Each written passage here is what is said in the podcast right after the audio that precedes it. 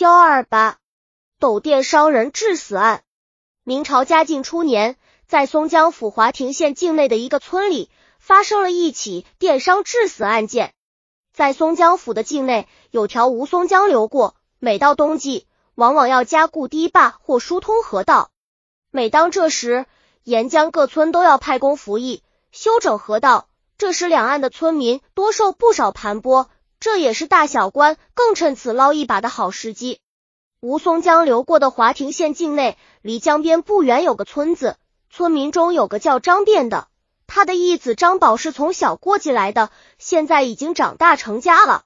张变的儿子张捆也已长大成家了，和张宝相邻而居。张捆家还雇了个帮工叫陆连。正德十六年十二月，官府又要修整吴淞江河道了。民工自然要从沿江两岸的村民中出，村里的小吏金林就向各家派工，却给张宝家多派了夫役。张宝很生气，但文没有办法，只好同意张捆说，当时陆莲也在。张捆气惯的说：“你们在见到他时，当面辱骂他一场，出出气。”张宝也想出气，张捆说的正合他的心意。嘉靖元年正月十六。张宝和陆莲等几个人一起去工地上工，走到南门的地方，正好遇上金林。张宝、陆莲和张德等几个人就拦住了金林，边辱骂他边动手打了而下。金林并没有受伤。有的人围着看热闹，有的人很高兴，因为张宝他们替自己打了这个好欺负人的小村更。有个和金林不错的人，一见金林被好个人围着打骂。马上跑去向金林的哥哥金奇报信，金奇就带着儿子金佑赶来帮助金林。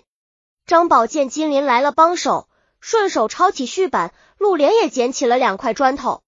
张宝一把揪住了金佑的发辫，摔倒了金佑。张宝用酱板打，陆连用砖头砸，打伤了金佑的左右肋胁等处。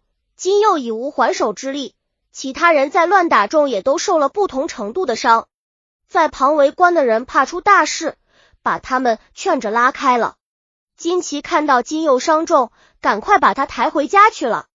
看到事情闹大了，张宝和陆莲就分别逃走，躲了起来。到了二十九日，金佑因伤重而死。金奇兄弟联名告了张宝等人。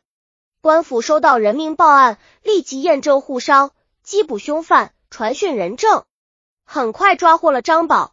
经审讯。张宝公认了事实，张宝被县衙拟判绞罪，判陆连从罪，杖一百，徒三年，结案。因陆连在逃，继续搜捕。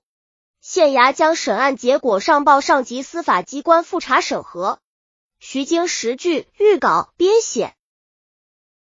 本集已经播放完了，喜欢的话记得订阅专辑，关注主播，主页更多作品在等你哦。